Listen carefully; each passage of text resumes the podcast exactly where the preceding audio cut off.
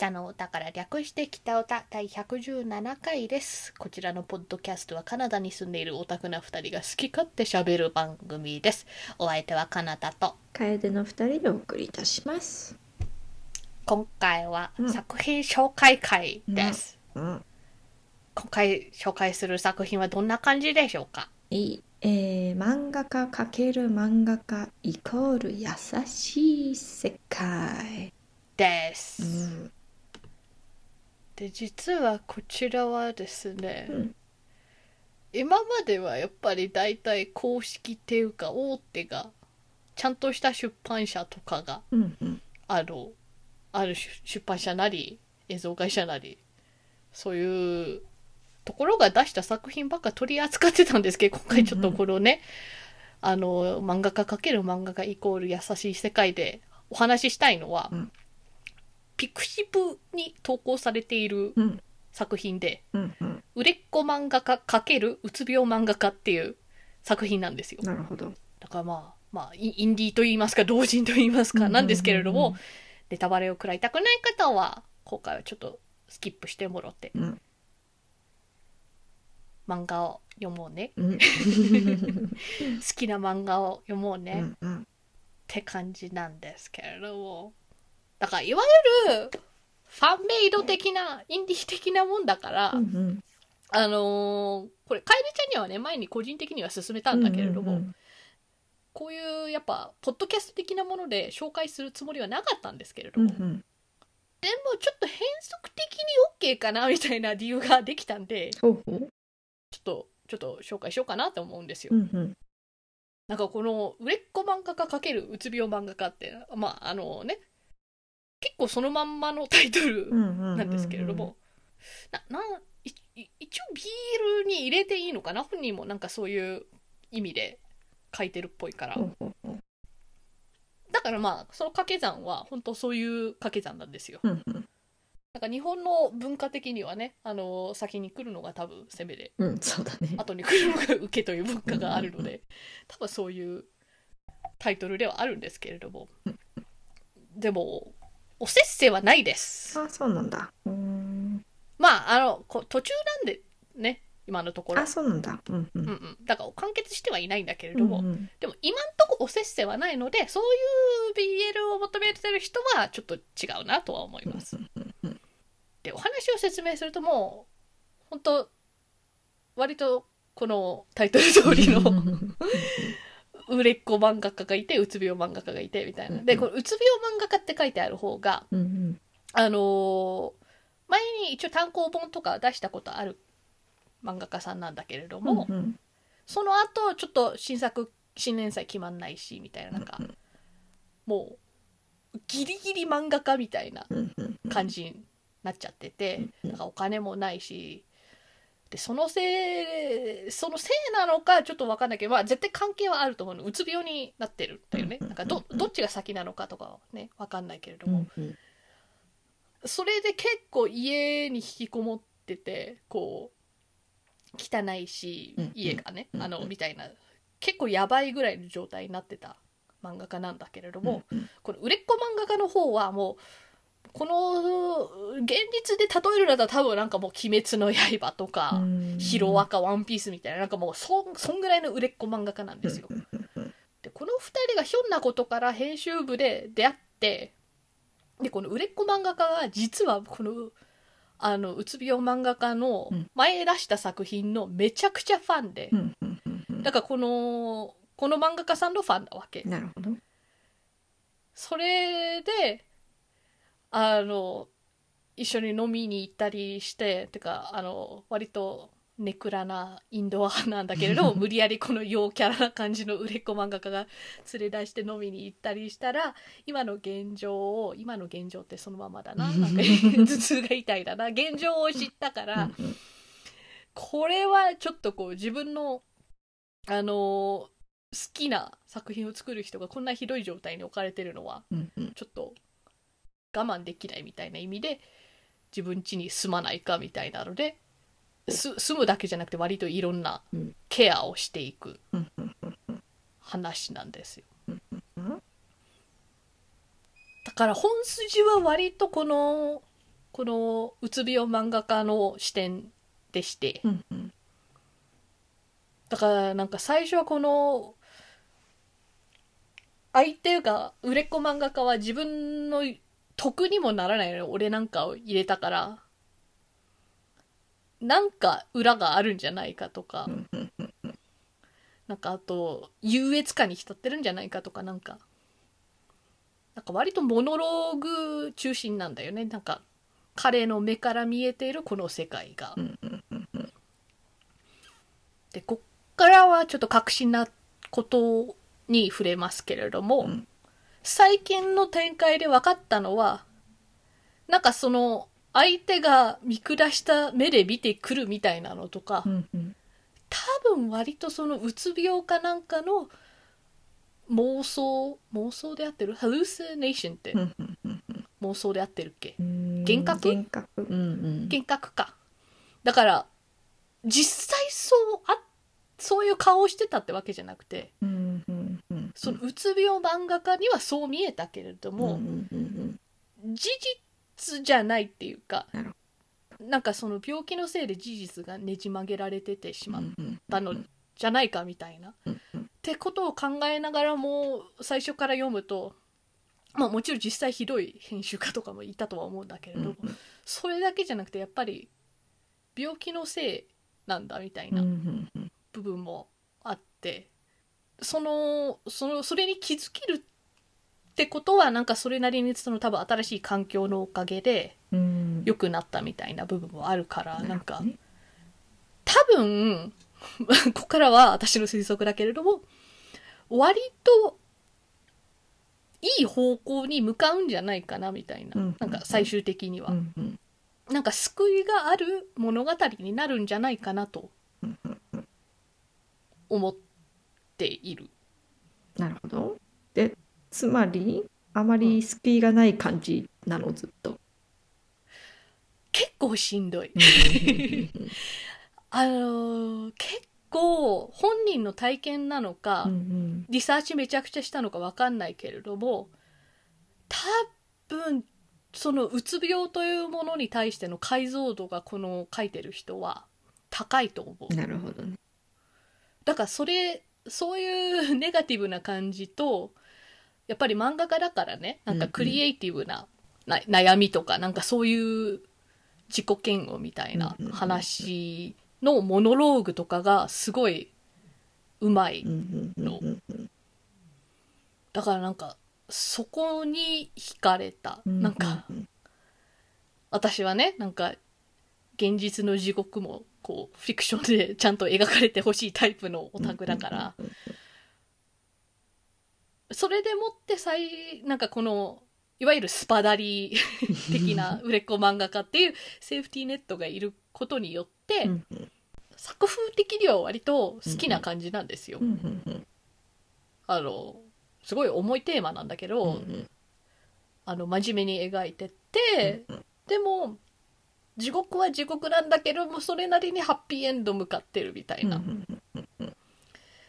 でねさ最初にも言った通りやっぱりピクシブに上がっててまああの同人だったらなんかこうまあめちもちろん私はベタ褒めなんだけれども、うんでもこうやっぱり公式の作品ではないから、うんなんか取り上げるの違うかなって思ってたんですけれども、うんあのー最初の方からね割とこれはなんかどこの出版社にもこう連載するつもりはないんでうんうん。みたいな、あのー自分の書きたいように書書くみたいな。書いてたから、でもももしかしたらなんか本業漫画家さんなのかなみたいな。うんなるほど。雰囲気はあったんよ。それがちょっと前に、うんあのーそうやっぱり本業漫画家さんのなんか別ペンネーム的な感じで、これピクシブに投稿してたってのが分かったんで、このほ本当本業漫画家の方のペンネームを見たら、うん。あなたでしたか？みたいなめちゃくちゃ納得したんだよね。ほうほだからなんかこの作品というより私はこのこの漫画家さんを今回ちょっとプレゼンしたいかなという感じで、だからここのねなんかあの東京グールの人がペニスマン書いてたみたいな。なんかそういう流れ的な意味でこれは同人なんだけれども、まあプロだからなんかその一環として語っていいかなということで、北尾田作品紹介に解禁しました。でここの謎の漫画家さんがどなたかと言いますと、江野スミさんなんですよ。私はなんか「裏サンデー」っていうサンデーのウェブ版ウェブで連載している版の、あのーサイトがあって、そこから知った作家さんでしてめちゃくちゃ好きなんですよ。あそうなんだ。うん、なんかこの「美少年ネス」とか「旅し変わらん」とかもうんうん。もちろん好きなんだけど、この「アジュータン」っうんうんうん。ていうのが特に好きでしてあとあと今連載している「アフターゴッド」っていうのがこれまた途中なんだけれども、うんうん。これもめちゃくちゃ好きなんですよ。だからこのこれらとかやっぱり設定的に割と救いがないけれどもなんかどこか救いがあるみたいな作風なんですよ。だからそれを考えるとこの売れっ子漫画家×うつ病漫画家をこの江野澄先生が書いているっていうのは非常に納得がいきまして、うんだから最初もなんかこれをピクシブで読んでたらもちろんなんかあの絵柄って似てる人いっぱいいるけれども、なんとなくこの絵柄見たことあるような気がするなみたいな。なんか知ってる雰囲気だなみたいな。なんかこの人やろって特設定するほどではないんだけど、うん。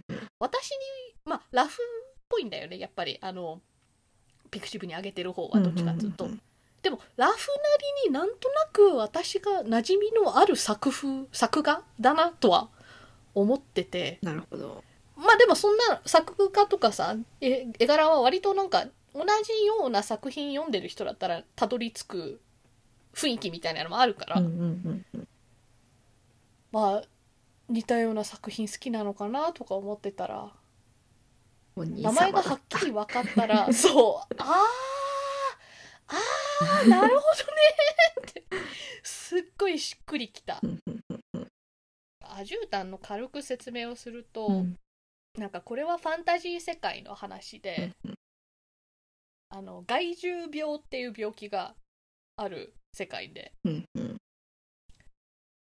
でもこの害獣病にかかるともうすすごいモンスター化してもう文字通りモンスター化するの。なんか見た目がなんかクリーチャー化して、うんうんでもそれにかかったら治らないみたいなうん。うん世界なのよ。だからそれを倒す部隊みたいなのがいてうん。もうそれに対しての差別あの害獣病にかかった人とかに対しての差別とかもひどいしみたいなうん。話なんだけれども主人公はその駆除隊に所属している男性で、うんで一目惚れだかなんだったかはちょっと忘れたんだけれどもあの女の人に惚れるのうん。でこう結婚してくれみたいに言うんだけれどもなかなかなびかないんだけれども、うん。発覚するのがその女の人の弟がえっ、と害獣病にかかってる。だけど特殊ななんか、うんうん。なんかいわゆる症状が出ないとかなんかそういうちょっと特殊な害獣病の人でだからお姉ちゃん的にはそれを隠してまあ本人も隠して生きているわけ。うんうん。だけどそれが発覚するから黙って欲しかったら俺と結婚しろみたいな感じで 迫ってだからその3人がなんかの愛憎劇的なのを中心にこの世界の物語が進んでいくみたいな話なんですよ。だから割と人死んだり確かなんかするし、そういう過酷なあのー世界観ではある、だからねなかなか地獄味のある設定でしょ？そうだね。治らない。差別はすごい。そうそうそう、うんあと好きなのがねこの人の絵柄でなんか、うんそういう害獣病とかあと旅し変わらんだったっけな？でも地獄みたいな世界が出てくるんだけれど、だからちょっとグロテスクな世界なんだよねその世界の地獄も、うんうんうん。なんか変な突起物は出てるしみたいな。なんて言えばいいんだろう。なんかいわゆる地獄とかそういうやつよりはハリウッドクリーチャー映画とかにありそうななんかブツブツとかモニョモニョみたいな なんかそういう感じのものが多くてだからそういうグロテスクなものなんだけれどもすごい緻密に描いてて、でせんその繊細さが綺麗みたいなだからグロテスクなものなんだけど綺麗みたいな、うんうん。なんかそういう絵柄もすごい好きなんです。なるほど。そのストーリーの設定とかなんかその緻密な絵柄とかがなんかさらにパワーアップして今連載してるのが「アフターゴッド」っていう。うんうん。これねまだ全然16話ぐらいかな今。うんうんだからまだまだ続いてほしいとは思うんだけれどもこれもすごい好きな今んとこ展開で。アフターゴッドはね、うん。もうちょっと現代日本に近いような世界で基本的には。うんうん。でも東京に神様が降臨したんですよ。お神様って言ってもだからねこの人の絵柄的にはやっぱりなんかいわゆるジーザス的な感じとかなんかそういう実在する神様ではなく、うんこの世界で神様と言われている。うん。宇宙人的な感じのやっぱでかい存在で。でこの世界のその神様はなんかアイ idolatry prohibited organism うん。だからあれ偶像崇拝を禁止している生物うん的な多分意味。だから IPO 略してイポみたいな。呼ばれてるんだよね。一歩うんうん。イポ。でこのイポのやばいのが人が見るとうん。その人が消えるんですよ。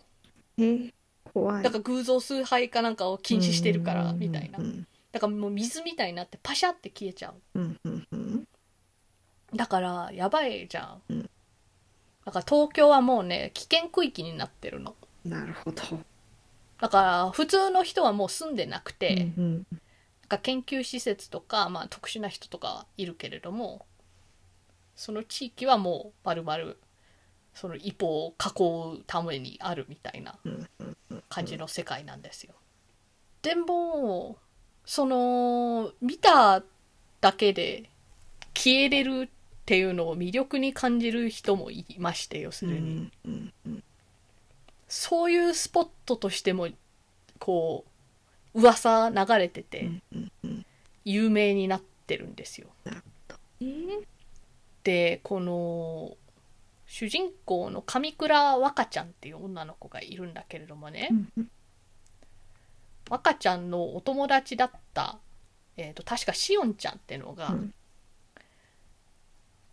どこか忘れたけど東京じゃないところの高校に通ってたんだけれどもある日消えちゃってしおんちゃんが、うんうん。そこでニュースかなんかにその危険区域に入っていく女子高生が映ってでまあ危険区域に勝手に入るってことは大体目的は一つなんだよね。それでしおんちゃんはまあ水になったですよ。だから上倉若ちゃんの目的は神を殺すことなんですよ一方もう復讐的な。自分の親友をあの殺したやつは、この若ちゃんにもとんでもない秘密っていうかがありましてこの漫画の中でねイポとかなんかそういう超常的な力の象徴としてこう逆三角？うん。三角のあの頂点が下になってるね、うんうん。あの形が使われてるの。うんうんうん。だからなんていうかそういう力があったらそれを見たらやばいみたいな。うんシンボルなんだけれども若ちゃんの目にこれが宿ってるんだよね。おえ？うんうん でも彼女曰く人間なの。うんうん。でもその目をねやっぱ見られちゃったら神一歩を見たのと同じような感じになるって知ってるからなんか普段ガサングラスかけてたりして遮断してるんだけれどもこのイポ研究所みたいなのがその東京にあって、うんうん。だからそこの勤務してる人が若ちゃん見たらどういうことやねんってうん。なるじゃないですか。うんうんうんだからなんやかんやあってその研究所に協力することになるんだよね、なんか自分とそのある意味もしかして似たようなあの目的かもしれないから。うんであと分かるのはなんかその研究所員と最初出会った時になんかす研究所の人でもなく普通の人でもなくなんかどっちかというと神サイドイポサイドに友好的ななんか人間たちみたいなのもいて。なんか神によって特殊戦闘能力みたいに与えられててみたいな。だからなんかそういう勢力もいる。だから物語的にはやっぱりこの若ちゃんの目の謎とか、うんうんあとそうね戦闘能力とか授けられてるし若ちゃんもなんか時々全身真っ赤になるみたいなうん。なってめちゃくちゃ強くなるみたいな能力が発動できるからなんかやっぱり普通じゃないうんうんうんうん。だよね。だからそこの謎とか、あと、なんでしおんちゃんがそういうことをしたのか、うん。なんで自死を選んだのかみたいな。話を追うみたいな感じで。だからなんか、なんか、なんかそういう系の漫画。アクション系もありの、割とそういう哲学的な話みたいな、うん。なんか人の感じること？感情とかなんで？なんでそうなったのかみたいな、そこがこの先生の強みだとは思う。やっぱり、人とは。うん。だいぶなんか深いテーマというかなんかうん。設定がとりあえずこうちょっとこう絶望感ありのっうんうんうんていう感じですね。うんうんううん。うんんうん。好きそうなのわかる。でしょ、うんうんでもねなんかギャグっぽいところもね、うんうん。結構好きで面白いんだよね、うんうんうん。ニャババっていう猫っぽい人工生命体がいるよ。なんかね猫に羽が生えたみたいな感じのキャラで。ニャババを持ちながらバナナの服を。なんかそういうとこ韻を踏んでたり、でもそうなんか割と辛い設定ではあうんるじゃん、うんでもこうねもちろんまだ物語は途中だから最終的にどうなるかわかんないけれども、うん。この先生の優しさとか救いを感じる部分があって、うんうん。だからアフターゴッドの場合はあまずあのうつ病漫画家かける人気漫画家だったら、あの売れっ子漫画家のスパダリ具合がうん。そういう意味じゃセーフティーネットとして機能してると思うし、アフターゴッドの場合はなんか若ちゃんが最初にあの出会う研究所の人間がいるんだよね。うんうん。この人かなって思っててだから他の研究所内の人間だとこう若ちゃんはあくまですそういう意味じゃなんか実験の一部みたいな扱いでこう人間扱いしない人とかもいるわけよ。なる。それとかね。目あの適正力的にもやっぱり目とかなんかそういうとこが重要であって、うんうん。本人の意思とかはあんま関係ないとかなんかそういう扱いもあるんだけれどもなんかこの一番最初に出会った、えっと、時永さんっていう研究員が、うん。あのーそういう壁になってくれるんだよね物語上、うん。なるほど。彼女まあしかも子供じゃうん。ん高校生だから。だから高校生という意味で子供扱いしてくれて、だからなんかもちろん研究所だからこう監禁みたいなのしなきゃいけないとかなんかそういう自由の制限はつくはつくんだけれども、それなりにこうできる限りの自由は確保してあげたりとか、なんかいきなり戦闘に合わせるみたいな、うん。なんか実験とかをさせられるんだけれどもそれにめっちゃ抗議したり、うん抗議するだけじゃなくなんか行動でこう人間だからね彼は。なんかうん死にやすいはずなのになんか飛び込んでっちゃったり、うん。なんか出会ったばかりの若ちゃんをこう信用してその信用のおかげで作戦がうまくいってなんか適正力を退けられたりとか、うん。そういうところがちょっと安心感がこの地獄の中であるからなんかそういう救いみたいなを私は感じて。なるほど。ちゃんと心の拠り所は存在させている感じ。なんか辛いばっかだとねやっぱちょっともういいわみたいになって、ねお腹いっぱいになるわみたいになって止まっちゃう人とか多いと思うから、うんそういう役割が誰か、まあ、あのキャラに実際いたり、作風なりなんなりあるから辛いんだけど安心して読める辛さって言いますか。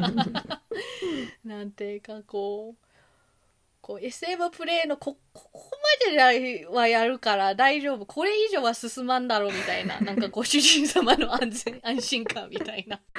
そういうね境界線大事ですからね、英語ではさなんかそういうのバウンダリーっていうじゃん、うんうん言葉としてはただ自分なんか境界線って意味だけれども、コンテクスト的に言うと自分のなんかその許容範囲みたいなうんうんがしっかりなんか確立されてる気がするから、うんうん私の嫌いな辛さは多分ないだろうみたいなうんうん。感じの作品ですね。どうですか？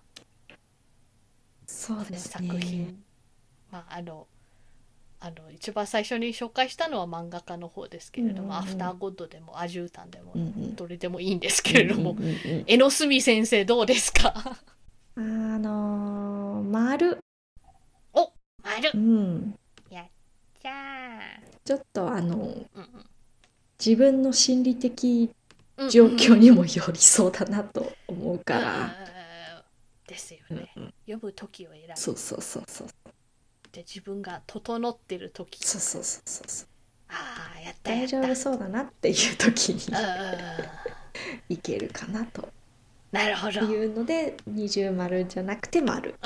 うんなるほどね。ぐらい、そううつ病の解像度結構うんね、うん。高い気がするかうんら、うんうんうん。見てる方も感化されてもおかしくないとは思う、うん。楓ちゃんはそういえばあのどうなんですか？好きな絵柄とかってある？漫画とか。絵柄か。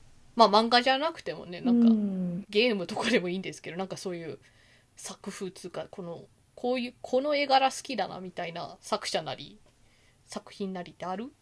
私は割とうるさい気はするんだよ。なんか嫌いなものはあんまないんだけど好きってなるのはすごい分かりやすいっていうかうんうんなんかうん。これは好きな絵柄やみたいあんまりねやっぱあのこだわりとかななんかポイントとかあこれす、うんねあの絵描けない人間からすれば絵描けるだけですげえってなるからそこもあのなんかあこれはさすがプロだなみたいなのもね、もしかしたらあるのかもしれないけど私はそこらまでは分からないからあれなんですけど。うんうんうん。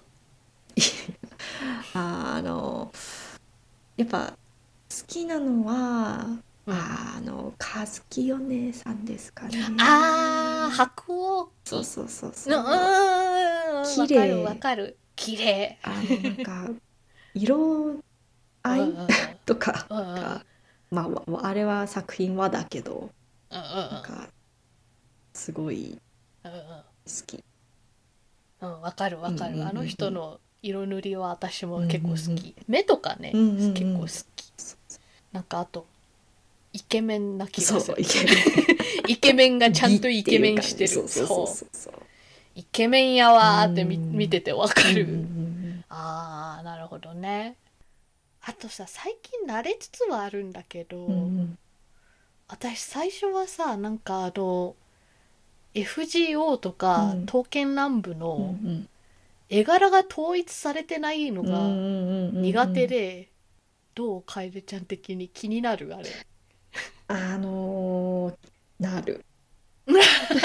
やっぱりなんていうか、従来の乙女芸とかで言うと、うんこう一人のあのイラストレーターさんの絵絵柄でうんうんうん。統一されてるもので育ったわうんうんうん。から多分違和感があるんだよね私たちあれにね。うん。なんかもうそういうの多多くなってきたは多くなってきたから、ね。ちょっと慣れた感はあるんだけれども、うんうんうんどっちかというとねやっぱソシャゲとかが多いよねなんかそういうのは。絵柄が統一されてないそうだね。スタマイとかもそうだっけ？スタマイも一応ちょっと感じる。そうだよね例えばなんか青山いつきと鈴木兄弟なんかね、あーそうそうそうそうそうわかる。割と顕著にあそこは分かりやすくうんうんうん。作画が違う気がする、確かああとね今急に思い出したね、にうん。全然関係ない話していい、うん。あのなんか何回か前だけどアーマードコアをやってるって話したじゃん、メカゲー、うんでツイッターの方で確か電車が倒せないみたいな話をねつぶやいたんですよ、うんでな本当長らく倒せなかったんですよあの電車、うん。あのーでもねその電車がボスなのってチャプター2なんですよ。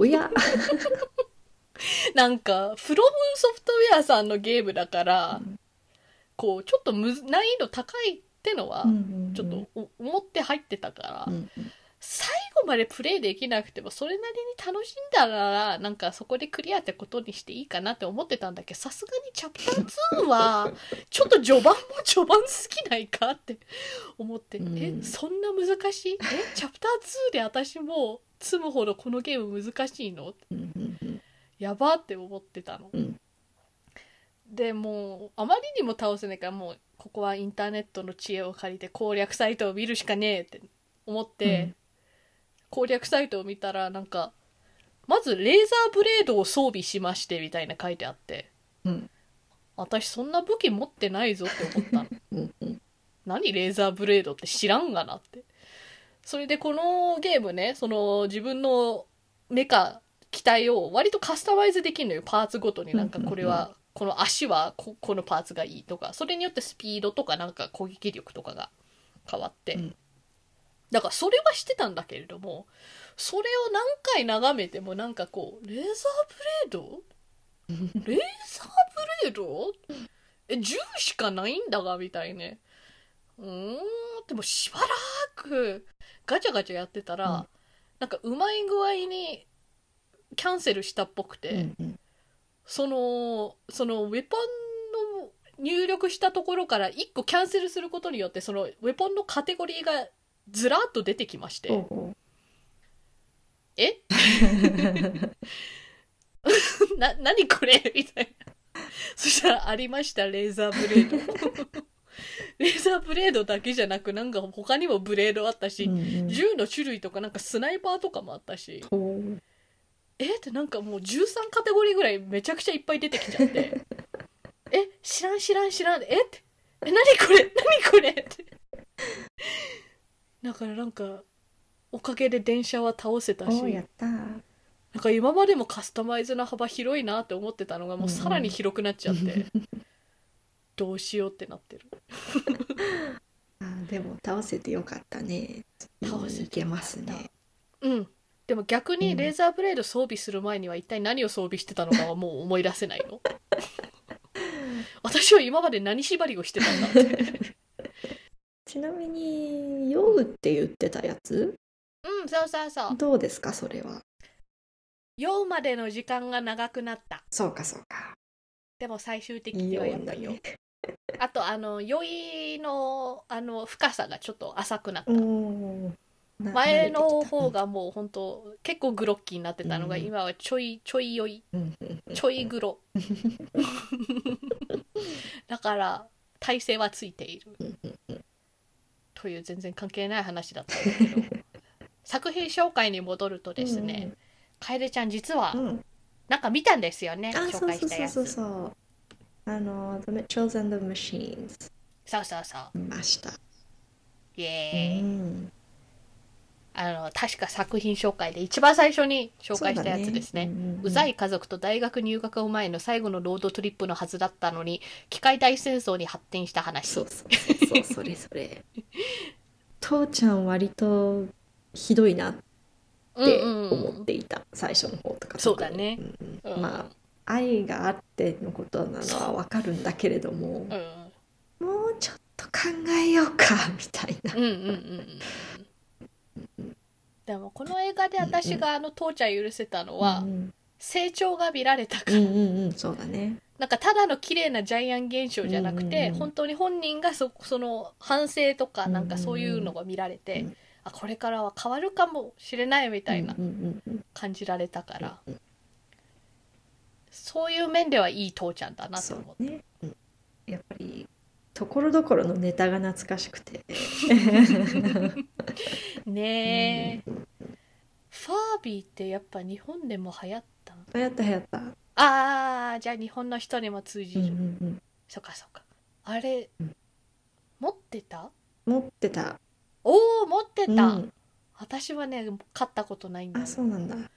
あのあのその頃バス通学だったんだけどうね、んバスの運転手さんがうん。子供さんを乗せてバス運転してたうの、ん。だから多分デイケアに預けるより自分で見てた方がうんうんうんうん。安上がりだから。だからなんかその子供のね、うん。席が隣だったんだよね私の、うん。あスクールバスってそうあた私が乗ったスクールバスは大体なんかそういうやつは席順が決まってて。なるほど。なだからいつもその子供の隣だったんだけど、うん。その子がファービーを持ってた、うんよく喋った。ファービーが。すごいな。私すぐ飽きた、あー大丈夫。そのファービーもね、うん。割とすぐに見なくなった。あんまり可愛くないじゃないですか。でもそそこに逆にこうストックホルムシンドローム的ななんか愛着を湧くんじゃない、うんなんかなんか うん、あとなんか最初の方大体寝てて。はいはい、なんかよくわかんないってやってるうちにふわーとか言って寝ちゃうからうん。なんかつまんないなってなってあんまりこう何も教えず終わった気がする あなんかあのこの映画にファービーが出るんであすそうそうそう。そう 唐突にファービーの話を始めたわけではなく割と爽快アクションだったね。うんうんうんうん。ね。うんあのアンドロイド、うん。あのうんの2人うんすごい面白くなかった。あのコンビ。うん。あそこギャグ担当な部分多かったじゃん,、うううそうだね。だからなんかあそこ結構笑えた、うんうんうん作品は確かね、うん。ソニーピクチャーズ的な、うん。なんかソニーのあのアニメーション部門なんですよ。うんだからあのスパイダーバースト、うんうん。そこどこどこか。全く同じチームか分かんないけれども、まあなんか多分テクノロジーシェアみたいなのがあって、うんうんだからそういうビジュアル的なとこもなんかスパイダーバーストはね全然絵柄は違うんだけれども、うから CG なのに手作り感がある動きみたいな、うん。うんうんなんかそういうのは多分共有されてて、うんうん。味があっていいなとは思う。ね。なんかこうたまにエフェクトみたいなのがつついたりね。あそうそうそうそう、スパイダーバースも2って今年だっけ？あそうなんだ。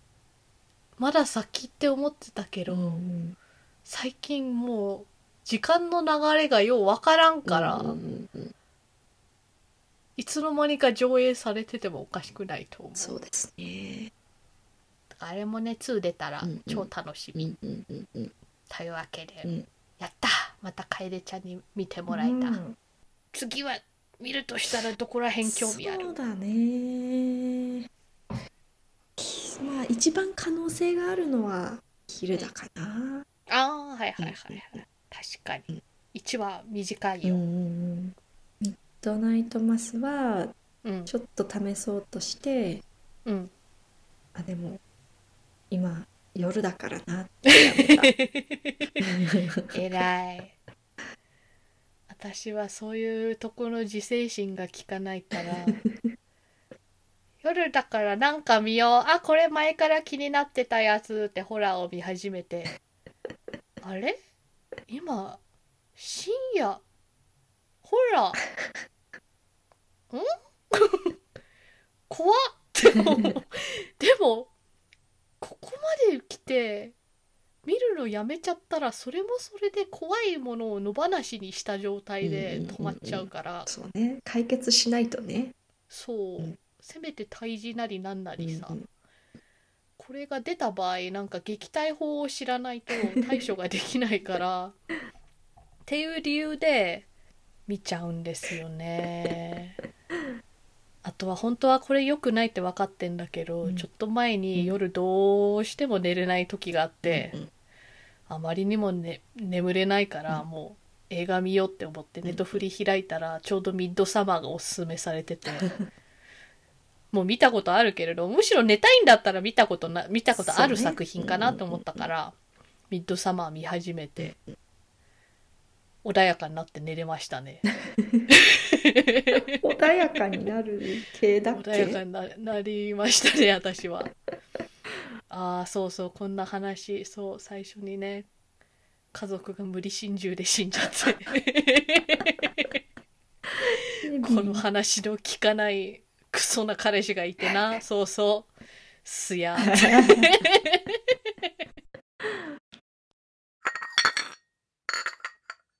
えー、北オタはお便りを募集しています。ツイッターでハッシュタグ北オタでつぶやいてください。